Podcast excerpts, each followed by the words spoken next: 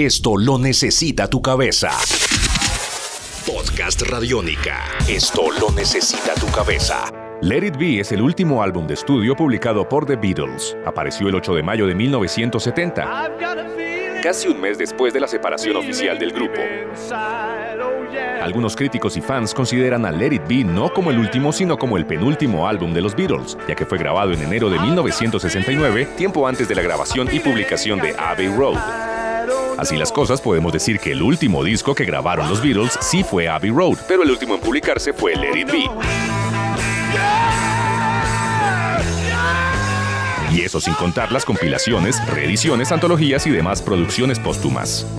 Let It fue grabado en 1969 con el concepto de Get Back, volver atrás. Lo que trataban de hacer los fabulosos cuatro de Liverpool era recuperar el ambiente de grabación en directo, aquel que había sido capturado en su álbum debut Please Please Me. Aparentemente la idea fue de John, pero fue Paul quien sugirió la idea de una película documental que mostrara a los Beatles en plena grabación. Sin embargo, tanto la película como las sesiones de audio se convirtieron en un documento histórico en el que el público puede presenciar la manera en que el grupo se iba rompiendo y las relaciones dentro de la banda se deterioraban progresivamente. Preston fue convocado por dos razones. En primer lugar, se necesitaba un quinto instrumentista para completar el objetivo del grupo de grabar las canciones sin añadidos en la producción. Y en segundo lugar, alguien de afuera podría ayudar a calmar las discusiones entre los miembros del grupo.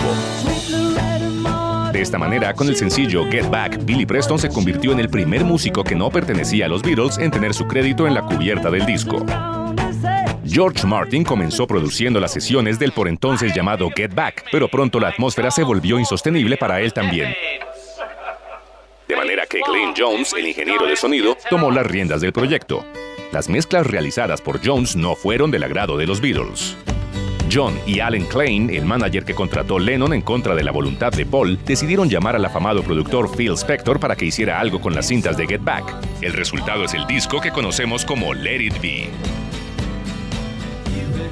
Mientras John decía que el trabajo de Spector había sido impresionante, Paul pensaba que era un insulto lo que había hecho con The Long and Winding Road.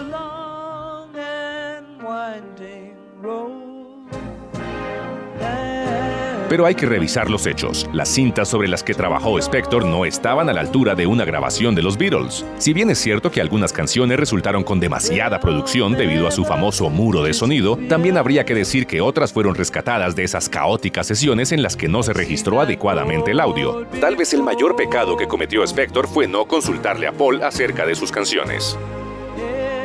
La película ha permanecido en secreto para muchos fans jóvenes. Let It Be fue editada en video, pero rápidamente salió del mercado. Durante décadas, quienes quieren ver este registro histórico han tenido que recurrir a copias piratas. La película, aunque tiene momentos tristes, mantiene en algunas canciones toda la magia Beatle. Detrás de ese resentimiento se nota también que aún guardaban profundos sentimientos entre ellos. El concierto en el tejado con el que termina la película es una prueba de que los Beatles aún podían tocar en vivo. Ver el concierto en lo más alto del edificio del número 3 de Savile Road, en medio del ventarrón de un día gris, es una experiencia que ningún fan debería perderse.